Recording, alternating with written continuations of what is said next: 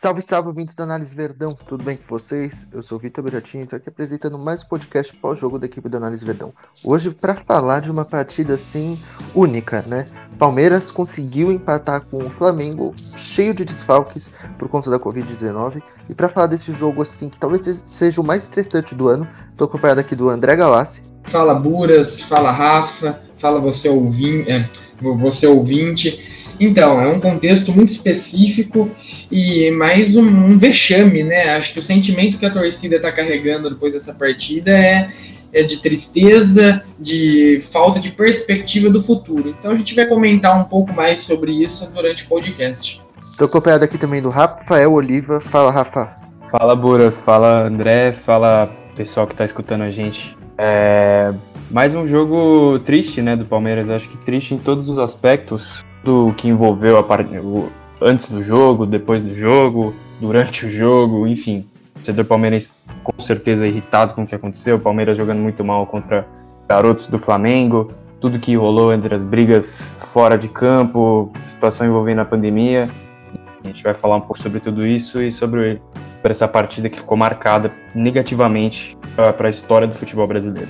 Bom, é, eu acho que a gente pode começar analisando né, a escalação, que eu acho que a gente não tem praticamente nada a criticar da escalação, né? Palmeiras foi com o time titular aí para essa partida contra o Flamengo, né? É, a equipe praticamente perfeita o 11 inicial, não? De fato, hoje a escalação é, foi uma das melhores dessa era Luxemburgo. É, pegou aquele esquema que ele já estava treinando, que teve algumas partidas boas jogando com esse esquema, e colocou as melhores peças. Né? O Palmeiras não estava desfalcado, então a, a linha de zaga estava titular, o meio-campo com a volta do Patrick, do lado do Gabriel Menino, do Zé Rafael, o Lucas Lima fazendo né, aquela função da, da direita para o meio, o Veron começando pela esquerda também nesse esquema que muito se pedia, e o Luiz Adriano. Então, é, o problema hoje passa longe de ser a escalação, porque essa é, vale sempre ressaltar que quando a gente fala aqui do que a gente achou da escalação, é o que a gente achou quando a gente viu antes da partida. Então depois, hoje infelizmente não funcionou muito bem é, o Palmeiras, mas quando a gente bateu o olho na escalação a gente ficou feliz, porque era aquilo que a gente, a gente pedia ao longo da semana. Com certeza. É, é, como a gente falou no último podcast também, o Palmeiras rendeu mais, nos jogos em que o Palmeiras foi melhor, foi com esse com essa formação, foi com esse estilo de jogo do, que o Luxemburgo adotou, né? E para esse estilo de jogo que o Luxemburgo adotou, os melhores nomes estavam em campo hoje. Era o Patrick de Paula voltando para a titularidade depois de lesão, ao lado ali do Gabriel Menino, do Zé Rafael, o Lucas Lima fazendo a, a função ali na meia direita, e finalmente o Verão jogando junto com essa rapaziada toda, junto com o Patrick de Paula, junto com o Gabriel Menino, no lugar do Wesley, do Rony, que vinha jogando ultimamente. E o problema do Palmeiras vai além dos nomes, né? O problema é treinamento, o problema é. Enfim, a gente ainda vai dissertar sobre isso. Foi mais um reflexo que a gente viu na, na partida de hoje. Mas falar de, dos nomes não tem do que reclamar. Então ali os caras que melhor podem vestir a camisa do Palmeiras no momento. E o problema é, é bem, é bem mais profundo do que a escalação. Bom, e um primeiro tempo bem morno, assim, né? É, acho que a gente esperava mais né, do Palmeiras, assim, em todo, em todo o jogo em si, mas também no primeiro tempo pela equipe tá ali com o time todo titular, todos os jogadores assim, bem, né? Eu, eu esperava mais um, um, um primeiro tempo melhor do Palmeiras. O que, que vocês acharam dessa primeira etapa aí? O primeiro tempo acho que foi um choque de realidade porque até pela questão que envolveu o pré-jogo, desse vai ou não vai, desse tem ou não tem, é, aí, os torcedores do Palmeiras acreditaram, né, após ver a escalação principalmente, ver a escalação do Flamengo, que tinha média de idade de 21 anos, é, esperava que ah, ia ser um passeio, que o Palmeiras ia conseguir colocar o Flamengo, praticamente no linguajar popular, colocar o Flamengo na roda.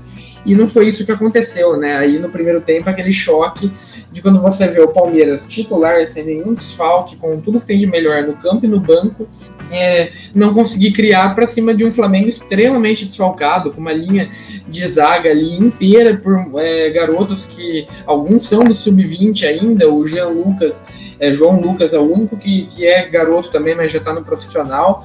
E o Verón não conseguiu. O Verón hoje, na minha opinião, o pior jogo dele como profissional. Normal, 18 anos, vai oscilar muito ainda. É, Luiz Adriano recebendo poucas bolas. Lucas Lima não conseguindo fazer muito bem isso, de, de criar, é, jogar aberto e criar pelo meio. É, e o Palmeiras, pô, se a gente pega as estatísticas aqui, foi só seis finalizações e só duas no gol. E com exceção daquele chute do Zé Rafael é, lá no começo, que tentou por cobertura logo aos dois minutos, e mais uma jogada ali aos 43, se eu não me engano, o, o Palmeiras mal criou. É, de tanto que você pega aqui, ó, não teve uma grande chance criada, é, as finalizações de 6, 5 foram de fora da área, então um número que assusta e o Flamengo conseguiu achar espaços dentro do, do jogo do Palmeiras para criar, e na minha visão, o Rafa, queria até saber a opinião do Rafa a respeito disso.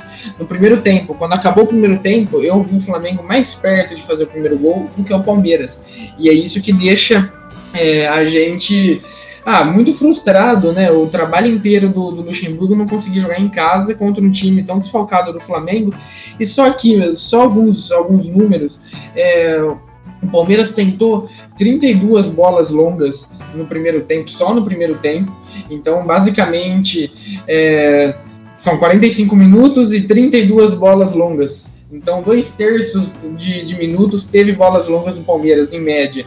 E, e, isso é um absurdo, uma equipe com uma proposta de, de jogar com a bola no chão, que o Luxemburgo tanto fala, começar com isso e daqui a pouco a gente vai falar do segundo tempo, quando essa bola longa se transformou em cruzamentos, cruzamentos despretensiosos, sem olhar, mas só cruzar para a área vai que encontrasse o Luiz Adriano. Então é muito pouco pelo aquilo que o Palmeiras tem para apresentar.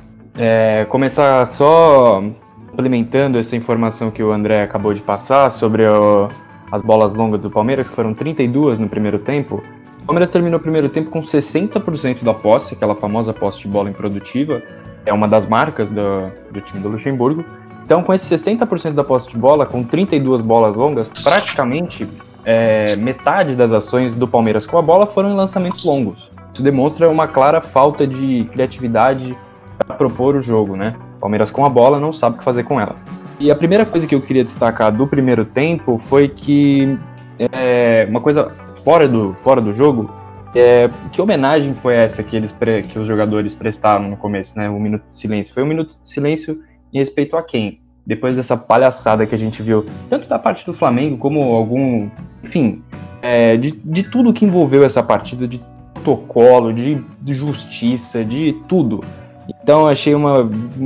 Achei um pouco hipócrita aquele minuto de silêncio no começo da partida. Falando de campo e bola, foi o quarto empate do, do Palmeiras em casa no campeonato é, e o sétimo ao todo em 11, em 11 jogos. Sendo que o empate de hoje foi com o Flamengo com 19 jogadores diagnosticados com coronavírus, sendo três, ainda três lesionados. Só para dar um panorama do, de como foi, é, assim, não tinha condições mais favoráveis para o Palmeiras tentar fazer alguma coisa melhor do que vinha mostrando. Né? O jogo se propôs a isso. E com essa posse de bola improdutiva que o Palmeiras teve no primeiro tempo, com esses 60% de praticamente nada, é, o, o, o, mapa de calor dos, dos, dos meio-campistas mostrou isso. E o Patrick de Paula, o Zé Rafael e o Gabriel Menino ficaram presos nas suas posições. O Patrick de Paula ali na cabeça da área, o Zé Rafael pela esquerda, o Gabriel Menino pela direita. E como a gente já falou, esses são jogadores móveis que sabem atacar e defender. E eles se limitam a ficar em um espaço reduzido do campo. E essa falta de criatividade se mostrou nas finalizações também, porque é, das seis finalizações que o Palmeiras teve no primeiro tempo, cinco foram de longa distância. Ou seja, o time não tem aproximação, não tem movimentação entre os jogadores, não, não tenta triangular, nada. Porque a proposta de hoje não foi como a do Guarani, se é que houve uma proposta contra o Guarani do Paraguai, que, de, de ficar lá atrás e aguardar um contra-ataque. Na ocasião, o Palmeiras nem teve contra-ataque. Mas hoje o Palmeiras teve a bola, até porque o time do Flamengo todo desfalcado, ia dar a posse pro Palmeiras. O Palmeiras, com, a, com essa posse da bola, o que, que ele conseguia fazer? Chutar de longe. Patrick de Paula chuta bem, Gabriel Menino chuta bem, Zé Rafael chuta bem. Enfim, e essa foi praticamente a única tentativa de perigo do Palmeiras no primeiro tempo. E com certeza, André, que você quer saber minha opinião, o Flamengo chegou muito mais perto de, de, de abrir o placar no primeiro tempo. Eu lembro de uma defesa do Everton, numa jogada do Lincoln, se eu não me engano, é, que foi maravilhosa. Assim, os jogadores da ponta do, do, do Flamengo estavam bagunçando. O Lincoln de um lado, o Guilherme Bala do outro, o Rascaíta solto pelo meio, fazendo muito bem o papel daquele meio atacante. O, o Marcos Rocha não estava achando o Lincoln em lugar nenhum do, ali na ponta esquerda do campo. é, na ponta esquerda do, do, ataque do Flamengo. O Flamengo tinha profundidade, tinha chegada pelo meio. É, o Patrick de Paula, às vezes eu acho, acho até que um pouco da questão física, não brilha tão bem alguns espaços quando exigido ali, mas enfim, não era esse o problema. Mas o Flamengo viu que o Palmeiras não tinha, não sabia o que fazer com a bola, gostou do jogo e terminou o primeiro tempo melhor que o time que o time palmeirense. E só para complementar aqui, eh, primeiro você foi categórico no que você falou do, do que envolveu antes da partida. Eu não quis entrar muito né, nesse tema, porque senão daria tema para um podcast inteiro. Então, tua colocação foi perfeita. É, e agora, falando do, do, problema de criação do Palmeiras, até o nosso tempo real no, no Twitter é, teve lá uma discussão muito boa que rendeu bastante falando que, que os jogadores do Palmeiras demoram para tomar decisão porque não existem movimentos ou mecanismos para criação. É tudo na base do improviso, na individualidade. O time corre, corre, mas não sabe o que fazer com a bola. É, e de fato, a gente pega, o Palmeiras depende muito do, dos destaques individuais. E quando esses destaques individuais ou são bem marcados, ou pega um time que fecha bem esses espaços, não, não deixa os destaques aí do Palmeiras, o individualismo do Palmeiras se criar, o Palmeiras sofre muito. É, e a gente vê essa, essa questão da, da, correria desorganizada, né? O Marcos Rocha hoje, outra partida, a gente já tinha falado no último podcast aqui, eu tava, o Rafa também tava, a gente ressaltou como o Marcos Rocha tava mal. E o Marcos Rocha foi mal hoje de novo, e ele pelo lado direito ali, junto com o Felipe Melo, né, que é um zagueiro direito. Às vezes o Marcos Rocha ia muito, depois não conseguia voltar, e o Felipe Melo tinha que fazer a cobertura. E aí a gente cai em outra discussão a discussão do Felipe Melo virou zagueiro justamente para não precisar correr atrás de jogador, para ele ficar mais, é, digamos, mais parado, né? É, porque, pô, ele é um cara é, com muita técnica. E hoje, é, inclusive, o Lincoln estava jogando improvisado pela ponta esquerda. O Lincoln, que é centroavante, conseguiu é, deixar o Felipe Melo na saudade na corrida. O Felipe Melo parou ele com falta, tomou cartão. Então, a proposta do Felipe Melo na zaga é justamente para não acontecer esse tipo de coisa, para não expor a equipe a esse risco e hoje se expôs. Então acho que, que essa fala sobre o Felipe Melo é, dá um parecer muito grande do que foi o Palmeiras. Palmeiras que não conseguiu pôr em prática nenhum daqueles conceitos que diz tentar colocar.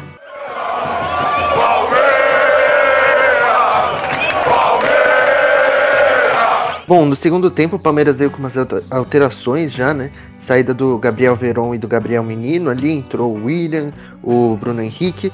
E bom, o Palmeiras acabou conseguindo abrir o placar com um chute fora da área ali do Patrick de Paula, que desviou jogador do Flamengo e acabou entrando.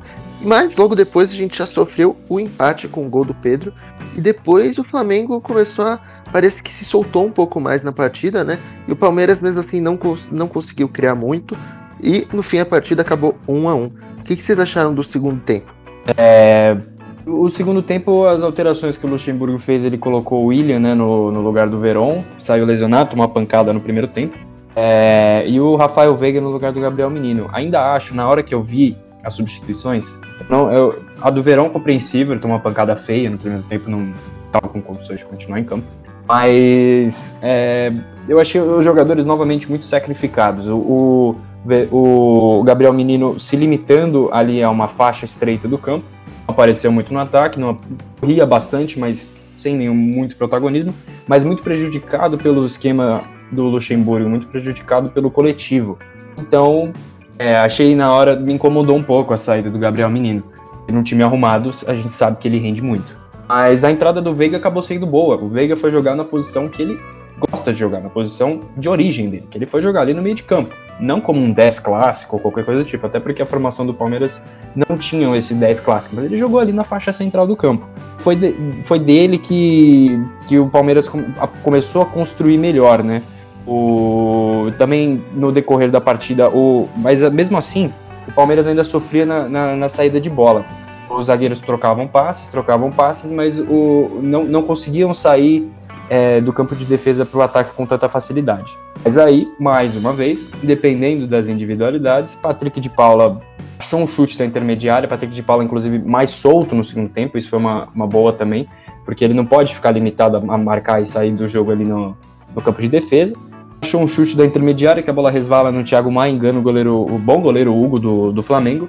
E a, tava lá, o Palmeiras estava com 1 a 0 naquele jogo que ainda não merecia. embora já tivesse melhorado um pouco, ainda não merecia estar tá ganhando.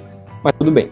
Logo depois o Palmeiras, o, o Flamengo, perdão, é, consegue o um empate com o Pedro numa falha, uma falha capital ali do Felipe Melo e do Marcos Rocha, que como o André destacou no primeiro tempo não vinham bem. Marcos Rocha é, no, no, na partida toda ele ganhou apenas quatro duelos de 10 que ele tentou, isso jogando com um cara improvisado ali, que era o Lincoln, né, que estava ali na ponta esquerda. E mas o gol surgiu até do, do outro lado, o Vinha é, recebia muita, muita ajuda do Gabriel Veron ali na marcação pelo lado. Quando o Veron sai, entra o William, o William entra como mais um segundo atacante, o, o, o Vinha fica meio sozinho ali né, na ala esquerda, né? E aí acham o, o, uma boa jogada pela direita, o cruzamento, a bola passa ali, o Gustavo Gomes tem que cobrir a marcação, Vinha sai para caçar.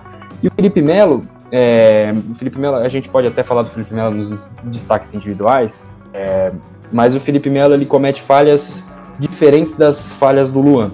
Luan, quando ele, quando ele falha, para pouco, mas quando ele falha, são falhas técnicas. O Felipe Melo, ele comete falhas é, da posição, que ele não é zagueiro e algum, algumas falhas de posicionamento ficam muito claras. O Felipe Melo está de costas para o Pedro, completamente de costas, longe dele, olhando para a bola, e quando ela passa, ele não tenta cortar, com medo de fazer o gol contra, e o Pedro está sozinho, o centroavante do time do Flamengo está sozinho dentro da área e só empurra a bola para o gol. Marcos Rocha também muito atrás, muito longe do Pedro, Flamengo empatou. E a partir do empate, o Lucha abriu mão do que ele mesmo havia tentado, que era colocar dois atacantes ali, o William mais próximo do Luiz Adriano, e três meias ali, né? O Rafael Veiga fazendo uma dobradinha interessante com o Lucas Lima, eles até fizeram uma tabelinha que resultou num chute do Veiga de longa distância. E logo abre mão disso, porque ele coloca para campo o Rony, né? No lugar do Lucas Lima, inclusive o Lucas Lima não estava muito bem, mas esse esquema tava, tava produzindo um pouco mais. Aí ele coloca o Rony para jogar do lado esquerdo, o William vem, cai mais para o lado direito, o Luiz Adriano ali centralizado. E aí o Palmeiras começou novamente na, na posse de bola improdutiva, né? Nos primeiros, é, primeiros 15 minutos, o, o, retrocedi um pouquinho, mas nos primeiros 15 minutos o, o Palmeiras, é, só para demonstrar essa pequena melhora, é, teve sete bolas longas ao invés da. nesses primeiros 15 minutos. No primeiro tempo teve, teve 12 né, nessa, faixa do, nessa faixa de tempo.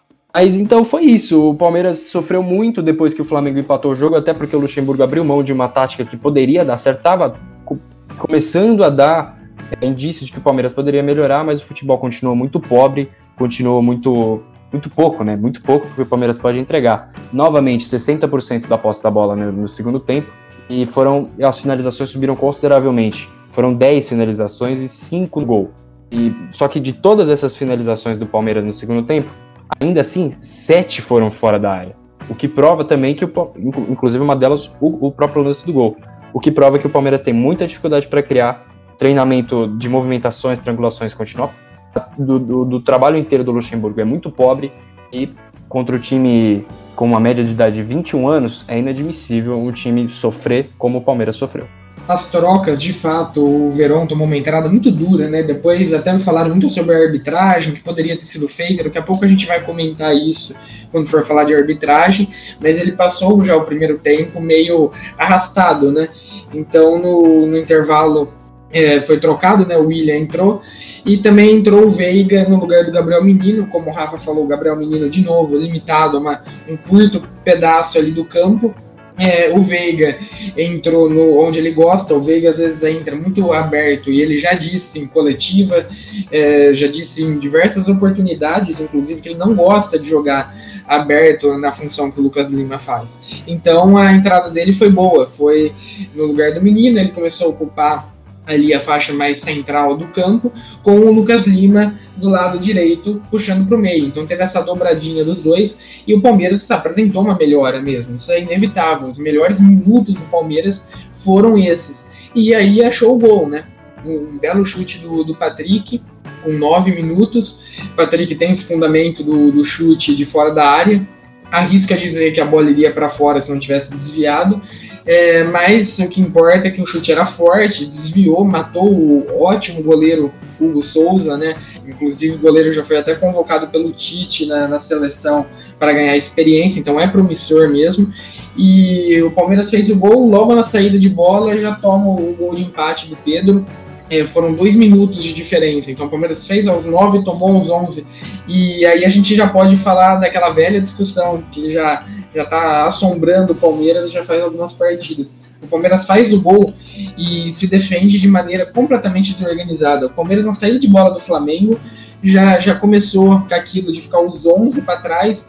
É, a gente não consegue, se pega o flame ali da, da hora da jogada, a gente não consegue pegar e ver, olha, aqui uma linha com, com quatro, aí fica um é, entre a, essa linha de zaga com a segunda linha do meio campo. Não, o Palmeiras fica os 11 jogadores correndo de maneira desorganizada, é, corre muito mais do que deve, inclusive se desgasta, é, e o Flamengo, numa jogada, aproveitou isso.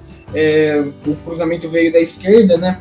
O Rafa foi categórico, destrinchou muito bem é, o erro do, do Felipe Melo, um erro é, de posição, e o Pedro, pô, não pode deixar o Pedro da, do jeito que deixou. É um cara que tem faro de gol e, e aproveitou. E aí, cinco minutos depois, o Luxemburgo tira isso que estava dando certo.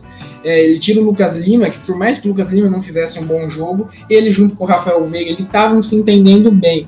É, e coloca o Rony, e o Rony, pô, a gente cansa de falar aqui, é, dá uma oportunidade para o Rony, o Rony não aproveita, e ficou o Rony aberto pela esquerda, Luiz Adriano centralizado, o William pela direita e o Veiga na, na faixa central.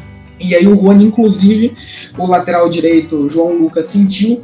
O Flamengo não tinha um lateral reserva, colocou um meio-campista que, que é ponta, se eu não me engano, é, super ofensivo, que, que nunca na, na base foi lateral, colocou improvisado na lateral e mesmo assim o Rony não conseguiu jogar.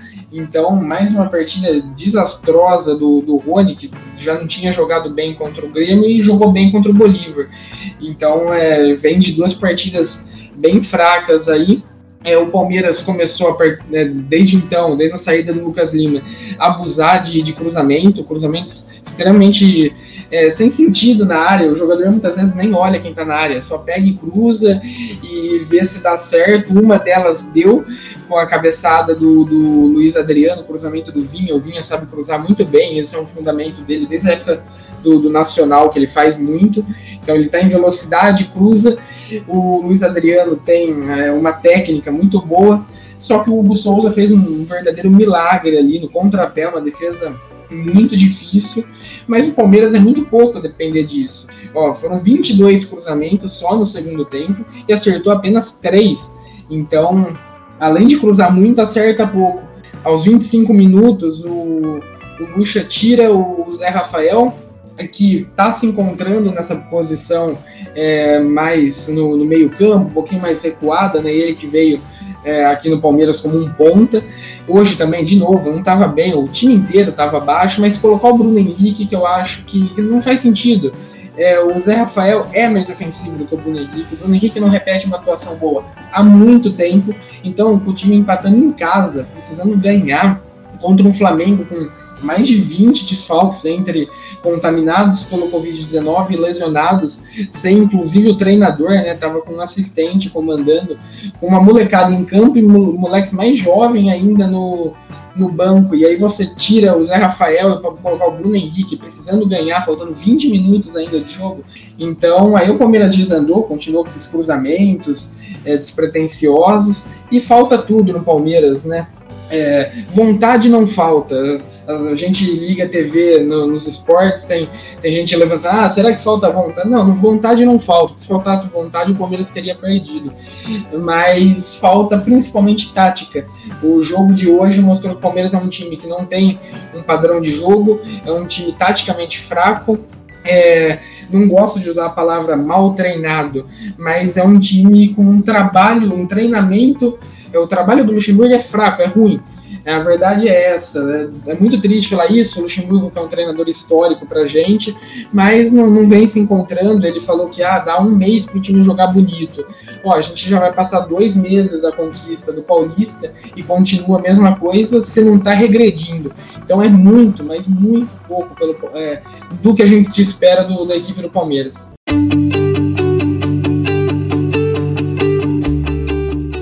O Análise Verdão é parceiro do ClipDraw, a melhor ferramenta de análise esportiva do mundo. Se você já é um analista ou deseja analisar jogos ou situações de jogo, você precisa do ClipDraw. E você que acompanha a Análise Verdão tem um desconto exclusivo na compra do software. Acesse abre.ai barra análise ClipDraw e garante sua licença ClipDraw. Você não vai se arrepender.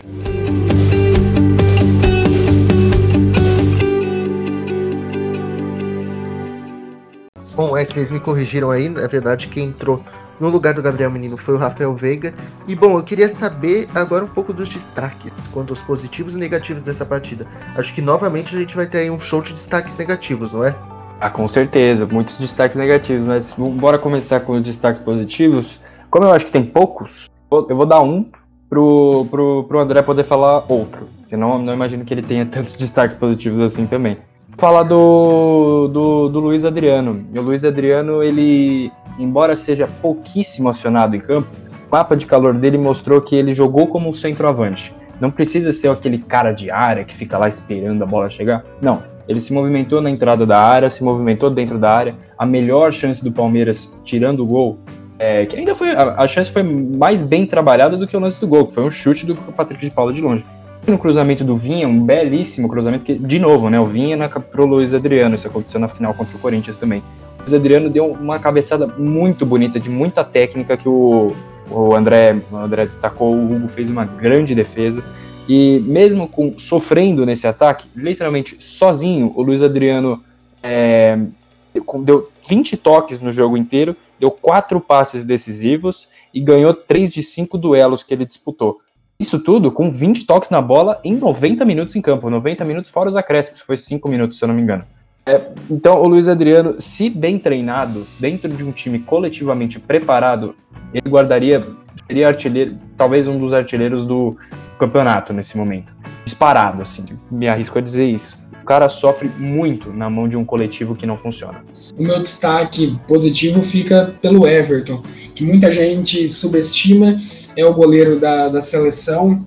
Mesmo assim, todo gol que sai, uma, uma parte, uma minoria, bem minoria mesmo, da torcida consegue colocar a culpa nele. A gente vê, a gente acompanha muito o Twitter, no Twitter é, a gente faz a nossa conta do, do, análise, muitos elogios, e sempre nos comentários tem pelo menos dois falando, não, que o gol ele poderia ter feito alguma coisa diferente, mas hoje, já faz tempo, o Everton impediu que a gente saísse derrotado.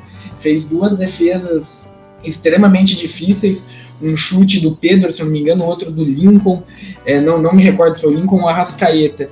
E ainda sobre a Rascaeta, no começo do jogo, ele era o cara mais participativo do Flamengo, era o dono da equipe, capitão, jogador mais experiente, o melhor ali de todos, e ele cruzava muito pelo Pedro, pelo Lincoln, que são dois centravantes, e o Everton conseguia interceptar todos esses cruzamentos. É, e nem soltava a bola, eram cruzamentos fortes, o Everton ia lá, agarrava, já saía jogando, então passa muita segurança quando um goleiro faz isso. E por ele ser um goleiro que faz o simples, não fica fazendo firula, não se joga, defende, tá lá, faz grandes defesas, é, mas não, não precisa ficar, nossa, é, fazendo aquelas pontes para sair bonito na foto. E isso faz algum, alguma parte da torcida subestimar ele. Então meu destaque fica para ele, porque hoje é, a gente só não saiu derrotado por esse catado do Flamengo, esse, esse time de, de garotos que, que alguns nem subiram e e nunca sequer jogaram pelo, pelo profissional. A gente só não saiu derrotado por essa equipe por conta do Everton. E já vou emendar aqui meus destaques negativos também. É, vou colocar hoje o Verão como um destaque negativo. É, não foi o pior, daqui a pouco eu vou falar quem foi, foi o meu pior e depois passa a palavra pro Rafa, mas hoje foi o pior jogo do Verão desde quando ele subiu pro profissional. E ele vai oscilar, isso é natural. Então não é uma crítica ao futebol do Verão. É só que hoje, hoje ele não rendeu aquilo que se espera dele. Inclusive no, no pós-jogo ainda ele teve uma uma infantilidade de falar no Twitter que, ah, que se a galera critica muito ele, mas quem tá lá é ele, se, se for para alguém jogar, que seja melhor. Então isso pega mal, ele depois falou que foi hackeado a, a conta no Twitter dele. É, esperamos que seja isso mesmo, porque pega muito mal para um jogador em destaque fazer isso. É, hoje é, ele conseguiu fazer muito pouco, porque ele, o futebol dele é limitado pelo esquema. O esquema do Palmeiras acaba deixando o Verón, que é um cara que sabe criar, sabe se apresentar para o jogo, sabe chutar, limita um jogador de velocidade, e ele não é isso. Então, o meu destaque negativo vai mais para o jeito que ele está é, sendo escalado do que para ele individualmente, porque a gente sabe que em uma bola ele pode decidir. Então, é, é muito pouco para um cara que tem tanto a ainda evoluir. E o meu segundo destaque fica pelo Marcos Rocha, que, que não foi bem de novo. É, não está sabendo aproveitar isso do Lucas Lima centralizar e ele passar em velocidade aproveitando o corredor. É, o erro no gol foi do Felipe Melo, mas o Marcos Rocha estava muito distante também. Ele é, deixou o Felipe Melo muito exposto. O Felipe Melo tomou um cartão por conta que o Marcos Rocha foi para o ataque, depois não voltou. E em cruzamentos tentou oito, acertou um só. É, a tentativa de drible foram dois, ele não conseguiu sucesso nenhum. Então é absolutamente muito pouco para o Marcos Rocha, que era o principal cara do Palmeiras, um dos principais caras do Palmeiras antes da paralisação. Até quando voltou, ainda voltou bem, depois decaiu, lesionou, não voltou legal. Então é outro. O Palmeiras sente muito a ausência do bom futebol dele. É, eu só, só acho que é bom, é bom, é bom lembrar também o, o Patrick de Paula, né? Autor do gol, como destaque positivo. É, ele acertou quase todos os passes que tentou, 90% dos passes ele acertou. É, tentou chutes de. tentou chutar, tentou finalizar, que, que não é a função que ele tem que fazer, mas ele tem um bom chute, ele chega no ataque, tentou três finalizações, só saiu o gol. É, duas interceptações, um desarme, voltou bem, voltou. Nem parece que estava lesionado, ficou três, três, três jogos fora. Trick de Paula tem uma personalidade impressionante e é um grande jogador, tem um futuro brilhante pela frente. Mas o meu destaque negativo é o mesmo, o do meu pior em campo também é o Marcos Rocha. Marcos Rocha errou tudo que tentou, deixava o Felipe Melo exposto e eu lembro que no retorno do Marcos Rocha, é, ele acertou um cruzamento que é, não me lembro qual, qual, foi exatamente o jogo que ele voltou, mas não faz muito tempo. Ele, um dos primeiros lances dele no jogo foi um cruzamento perfeito na cabeça do cabeça do, do William. É, e agora o Marcos Rocha ele não acerta mais nada. Ele, é, foi o que o André falou. Ele tentou oito cruzamentos na área, acertou um. Um lateral que ataca tanto como ele é, é um aproveitamento muito baixo, muito baixo. Até para um lateral que não ataca tanto, acertar um de oito cruzamentos é realmente decepcionante. Ainda sobre o Marcos Rocha, o, de novo, a gente vê claramente a orientação também do Luxemburgo dos laterais não buscarem o fundo. O Palmeiras não tem jogada de profundidade, até porque, pelo lado direito principalmente, não tem um cara de velocidade. O pessoal tem um Verão do lado esquerdo que busca esse fundo. O Lucas Lima ele centraliza o campo. Isso é. A gente já falou aqui no último podcast. E é. O Lucas Lima é um meia, canhoto. Ele não vai buscar a perna direita para tentar o cruzamento. Ele vai fechar. Isso dá uma brecha para o lateral participar muito pelo lado. O Mike não participava e o Marcos Rocha também não participa tanto assim. Os cruzamentos que o Marcos Rocha erra, no caso, né? Estão ali da intermediária, ele não chega no fundo para tentar cruzar. O que também pode é, dar uma passada de pano para ele, que também pode é, prejudicar o desempenho dele. E vou ter que destacar o Felipe Melo também. O Felipe Melo não vinha mal no jogo, não vinha mal. Ele ganhou todos os duelos aéreos, de quatro ganhou quatro e ganhou três de, sete duelos no chão. Ele foi complicado também jogar ali, porque o, o, o Marcos Rocha, como o André destacou, subia, subia e não subia, né? Mas deixava o Felipe Melo exposto, não, não contribuía na marcação. Pedro, muito bom ali pelo setor, tira, fazia o Felipe Melo sair para caçar o tempo todo, que ele meteu falta, tomou cartão amarelo. O Lincoln bagunçando ali pelo setor esquerdo do ataque, setor direito da defesa do Palmeiras. O Felipe Melo, que não vinha mal, falhou no gol. Aí não tem como não passar por um destaque negativo. É uma falha de posição, o cara tá se adaptando. É, o André destacou também que ele tá tendo que correr muito de novo, que ele foi empurrado para zaga justamente para isso não acontecer. Ele tá tendo que correr muito, vai sair na caça de jogadores, enfim. No lance do, do gol, da jogada pelo lado, pelo lado direito do ataque do Flamengo, ele erra na marcação, ele fica até de costas pro Pedro, completamente de costas, olhando só a bola, muito longe, muito espaçado, não fechou direito. E o gol de empate tem muito tem muita assinatura do Felipe Melo, não tem como passar em branco. Acho que esses são meus dois destaques negativos para a partida. Bom, queria saber do André aí o que, que ele achou da arbitragem dessa partida. Fala aí, André arbitragem comandada pelo Jean-Pierre Gonçalves, do Rio Grande do Sul, né, aquele árbitro que sempre gera comparações com o Vin Diesel, é realmente muito parecido. Ah, uma arbitragem discreta, boa, teve só um lance que, que foi acertado pela, pelo árbitro, é, que foi o lance ali no começo com o, o Verón. O Verón tomou uma pancada dura, muita gente pedindo, inclusive, a expulsão do atleta, foi o, o Jean, uh, João Lucas que, que acabou acertando, é, mas não era lance para expulsão, no máximo caberia um amarelo ali, porque a bola estava com o atleta do Flamengo, ele toca a bola e o Verão chega para combater. Na hora que o Verão chega para disputa, é o lance, quando a gente pega a foto, é bem feio. A chuteira do, do atleta do, do Flamengo dá bem no meio da perna, do, do tornozelo, torce muito feio o tornozelo do Verón, que ficou machu é, machucado, saiu inclusive porque estava sentindo muitas dores, mas é um lance de disputa. É, e expulsão, isso não, não é configurado porque não teve a intensidade é, que, que é uma força excessiva, foi só uma disputa de bola que acabou saindo pior para o Verón, que foi estava é, correndo tudo, então são coisas do jogo, circunstâncias do jogo, uma arbitragem muito discreta, muito boa, aquilo que se espera do, do Jean Pierre, que é um bom árbitro, então nota 10 para arbitragem na partida de hoje. É, como também a gente destacou na última, na última partida, última partida do Palmeiras, é, a gente tem que trazer algumas aspas do Luxemburgo aqui que está virando personagem, né, depois, das, depois dos jogos bons e ruins do Palmeiras, ele as coletivas do Luxemburgo vão render conteúdo para a gente analisar. E hoje parece que ele entendeu a cobrança, porque não era possível que ele visse o futebol que o Palmeiras apresentou em campo contra o Flamengo esfacelado, é, com a equipe toda mudada, desfalcada, e entendesse que estava de bom tamanho. Então, o Luxemburgo disse que a equipe pode e deve render mais. Só que a, a, essa declaração me parece um Luxemburgo meio abatido, meio ele até demorou mais do que o comum para comparecer à, coletiva, Luxemburgo abatido na hora de, de fazer essas afirmações e há, há um tempinho eu vejo o Luxemburgo dizendo como foi o jogo e não o que ele propõe, não o que ele pode fazer para um futuro próximo, futuro médio, longo prazo, enfim. Ele mais ele tá, tá quase um, ele é quase um redator das partidas do Palmeiras.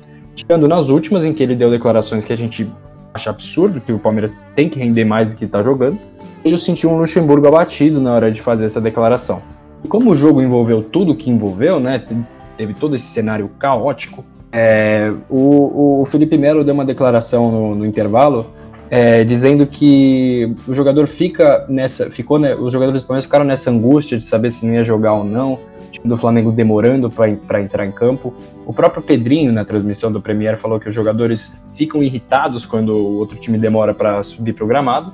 E o Felipe Melo disse que os jogadores do Palmeiras não estavam 100% psicologicamente. Em, em, outras palavras, ele, ele quis dizer isso. É, só que me espanta um pouco o outro lado, né? Porque o time do Flamengo soube que ia jogar pouco tempo antes da partida começar, foi às pressas para o Allianz Parque. E digo isso falando dos, do, dos garotos. Imagina os garotos que foram estrear no profissional, a partida envolvendo todo esse caos, todo, tudo que estava acontecendo, e, e jogaram muito, por muito tempo melhor que a equipe do Palmeiras, como é que um cara como o Felipe Melo, de quase 40 anos nas costas, vai estar tá mais pressionado que um garoto de 20 anos? Eu achei isso curioso, isso mostra também que os jogadores e o Luxemburgo tentam achar justificativas ou não, né? Tentam achar palavras para descrever esse fraco futebol que o Palmeiras está apresentando e, e não estão conseguindo convencer hum, os torcedores e provavelmente nem a eles mesmos. E quando a gente pega também a, a entrevista do, do, próprio Patrick de Paulo, que foi muito bem hoje, é, após a partida ali para a transmissão, ele falou: ah, o Palmeiras hoje jogou bem, merecia ganhar, e não é isso que a gente viu, né? O Palmeiras é mais uma partida péssima e o Luxemburgo, como você destacou, Rafa, é, apareceu mais abatido mesmo. Eu também tive essa sensação eu vim acompanhando as, as entrevistas dele, geralmente ele falava, não, que as críticas são desproporcionais, é, aí depois ele começou a falar muito sobre a partida e não sobre as ideias, sobre o futuro, e hoje, de fato, foi a pior coletiva dele nesse, nesse aspecto. O Luxemburgo já, que, ah, é, sabe quando você larga ali, largado, falou, ah, né, de fato, as críticas estão acontecendo, o Palmeiras não apresenta um futebol bom, é, mas também ele não apresentou os argumentos de como melhorar esse futebol, só falou o genérico, vamos melhorar, não falou como é quais ações vão ser feitas para melhorar. Então, o Luxemburgo, que é um, um treinador que sempre é muito enérgico, e isso faz o Luxemburgo além dele ter sido muito bom por muito tempo, esse sempre foi um fator de, de destaque fundamental dele, né? Essa energia é, muito vibrante. E acho que até isso, esse Luxemburgo versão 2020 está perdendo. Então, é, a gente já vê essa mudança na, na, característica do trabalho dele, né? De antes falar não, não, é um absurdo esse tanto de crítica, para já um período mais de aceitação. Ele, ele sabe mesmo que o time não está rendendo aquilo que pode. E eu, eu até acho, até acrescento que ele pode estar tá caindo a ficha de que o time não está rendendo aquilo que pode, mas também me pareceu um pouco desse abatimento que eu também achei muito estranho, que talvez ele esteja, como ele não apresenta soluções, talvez ele não as tenha em mente, sabe? Parece que ele está convencido de que talvez o Palmeiras não vá ser muito diferente do que a gente está vendo. Não sei, é pura especulação do que o Luxemburgo pode estar pensando do que ele planeja. Mas, não sei, eu achei essa, essa entrevista de hoje diferente do, do, do comum, para dizer o mínimo. Bom, e será que dá pra gente esperar agora alguma mudança aí para as próximas partidas? O próximo jogo do Palmeiras é na quarta-feira contra o Bolívar pela Libertadores da América, né? Bom, será que dá para esperar alguma coisa ou a equipe deve continuar igual aí? Ah, eu não tenho perspectiva boa nenhuma, Buras. É, o Palmeiras mais uma vez provou que aquele, aquele jogo contra o Corinthians foi muito um ponto fora da curva. A gente começou a falar ali, será que tá havendo uma evolução? Não, essa evolução não existiu. É, o Palmeiras mostra mais uma vez que teve a oportunidade. Aquele jogo daria para ser uma virada de chave espetacular, é, ir melhorando dali. Aquele jogo, obviamente, tinha erros, mas tinha muitos acertos também, e isso não aconteceu. É, depois da, daquele confronto no Brasileirão, foi o empate contra o Sport, o empate contra o Grêmio, agora o empate contra o Flamengo. É, em ambas as partidas, o Palmeiras saiu ganhando e cedeu o empate, né? Mostra a questão da, da desorganização defensiva, de não conseguir manter o resultado. É, no meio disso teve confrontos da Libertadores também, né? Contra o Bolívar, o Palmeiras abriu 2 a 0 e cedeu um gol. É, contra o Guarani não saiu do zero. Então mostra isso. O Palmeiras tem essa fragilidade de segurar o resultado. E eu não consigo ver melhora para isso. O próximo jogo é da Libertadores contra o fraco Bolívar aqui no Brasil, né? Geralmente quando você vai jogar contra o Bolívar lá na, na, altitude, é um jogo complicado, muito pela altitude de La Paz. Aqui no Brasil é para ser mais é, tranquilo o confronto, mas o Palmeiras não passa confiança para gente. Uma equipe que empata com, com o Flamengo com 20 desfalques não consegue passar, transmitir essa confiança para o torcedor. E depois o Palmeiras joga no sábado, é, 7 da noite, contra o Ceará, também em casa o Palmeiras não está tendo um retrospecto bom em casa, principalmente em jogos do Brasileirão. Inclusive, a única vitória do Palmeiras em casa não foi nem no, no Allianz Parque, né? Foi no Morumbi contra o Santos. E, de novo, o Ceará vai vir para se defender, o Palmeiras não sabe furar retranca. Se o Palmeiras acha um gol nesse individualismo, na, no aleatório mesmo, que é uma coisa que a gente sempre está falando nos podcasts, achar gols de maneiras aleatórias, uma bola espirrada, um cruzamento despretensioso, uma bola que desvia. É... Só que aí depois o Palmeiras não sabe se postar e continuar é, jogando dessa forma, né? Como o próprio Luxemburgo falou, não necessariamente precisa fazer o segundo gol.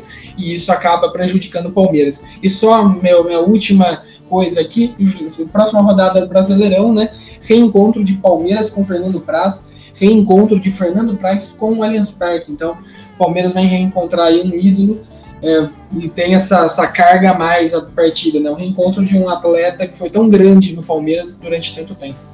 Pois é, o Palmeiras não, não joga, não, não transparece confiança para o torcedor e E isso é refletido nos números também, né? Dos últimos 13 jogos de todas as competições, inclu, inclu, incluindo a Libertadores da América, que vai jogar pela quarta, na, na, quarta, na próxima quarta-feira, é, o Palmeiras empatou 8. São 60% dos jogos com empate. Então, como é que a gente vai ter uma confiança com um time que empata com o Flamengo, como o André apontou, com tantos desfalques, com o Grêmio de time misto em má fase no último domingo, e contra o, e contra o esporte também, né? O esporte uma equipe muito inferior ao Palmeiras. O Palmeiras até não fazia um mau jogo, mas é, ficou limitado depois da expulsão do Rafael, ficou 10 contra 10 e não, não conseguiu criar contra o esporte também. Sofreu, embora não, não tenha sido esse um dos pior, uma das piores partidas. Bolívar, que é o próximo adversário do Palmeiras, é o time talvez o mais fraco da chave, né? O Palmeiras que não tem uma, uma chave tão difícil, um grupo tão difícil na Libertadores da América, vai enfrentar o Bolívar em casa, aqui em São Paulo. Embora o Palmeiras não tenha um bom, não venha tendo um bom em casa, o Bolívar é, o Bolívar oferece muito mais perigo quando joga em casa, porque tem o fator altitude, quando tínhamos torcida, tinha o fator torcida, mas agora no caso seria mais altitude mesmo. E o Bolívar, fraco, limitado tecnicamente, vai jogar aqui em São Paulo contra o Palmeiras, que tem um time muito melhor, mas a gente sabe e vendo os últimos jogos e vendo a temporada do Palmeiras, não podemos ter certeza de qualquer coisa com esse time.